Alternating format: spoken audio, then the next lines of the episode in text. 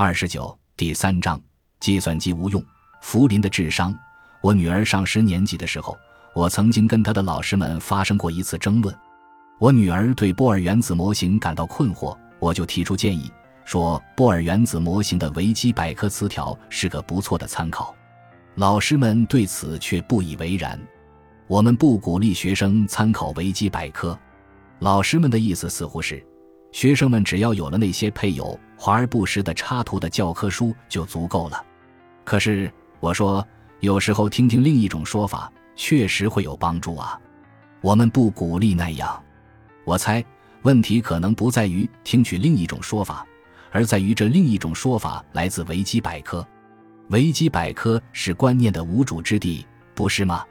毕竟维基百科的网页，任何人都有权编辑。然而。令很多人惊讶的是，无政府状态的维基百科已被证明是人类知识的宝库。在一个青少年靠制作计算机病毒取乐的世界里，这怎么可能？尽管存在混乱的可能，但我仍然坚信维基百科可以帮助我们变得更加智慧。维基百科已经悄然形成了一种强调相互协作、共同完善的文化。诚然。有很多维基百科词条质量一般，但有一些词条质量确实好到令人拍手叫绝。有时，在我非常熟悉的领域里，维基百科上的解释比我在任何其他渠道上找到的都好。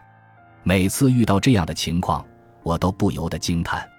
现在，只要遇到关于数学的问题，我肯定就会首先查询维基百科。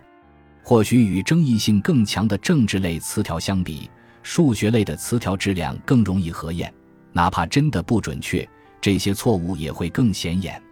我在现在的年纪遥想当年，那时的我想要查阅相关书籍，弄懂一个数学概念，必须大费周章跑趟图书馆。如今，我只需要登录维基百科了解个大概，然后使用谷歌学术查找相关论文就可以了。过去获取信息耗费的时间和精力成本比现在高太多了。结果导致我们很少尝试获取信息，这就是为什么我相信谷歌学术和维基百科使我变得更聪明了。不过，这究竟意味着什么呢？智慧很难被测量，但我们已有一个相当成熟的方法，那就是智商测试。事实上，在二十世纪的大多数时候，人们的智商测试得分一直以每十年高三个分值的速度稳步增长。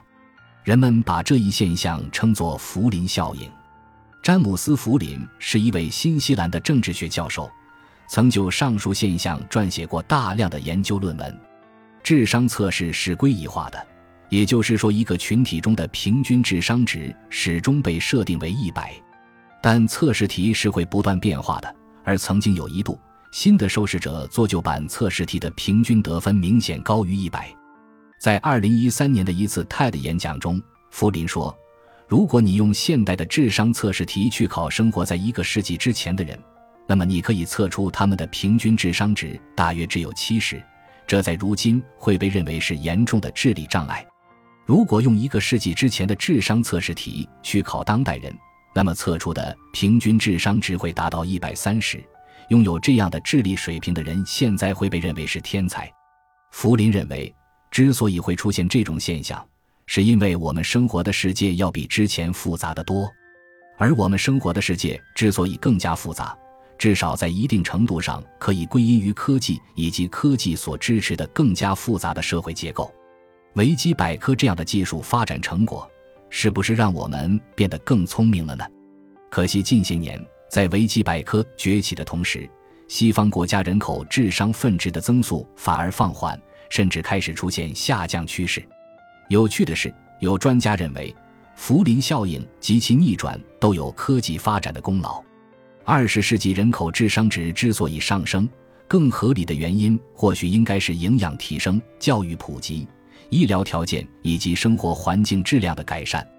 近年来，尽管人口智商值有所下降，但人类社会的文化似乎仍在不断变得更加复杂。所以，照此看来。社会和文化的复杂性似乎不足以解释福林效应。智商测试本来就是一种度量个体大脑能力的尝试。受试者在接受测试时可以使用纸和笔这些传统的认知假体，但被禁止使用谷歌搜索这些现代的认知假体。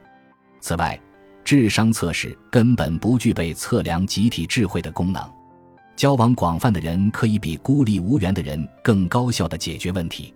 或许我们可以认为，文化复杂性是集体智力增长的一个原因，但与个体智力关系不大。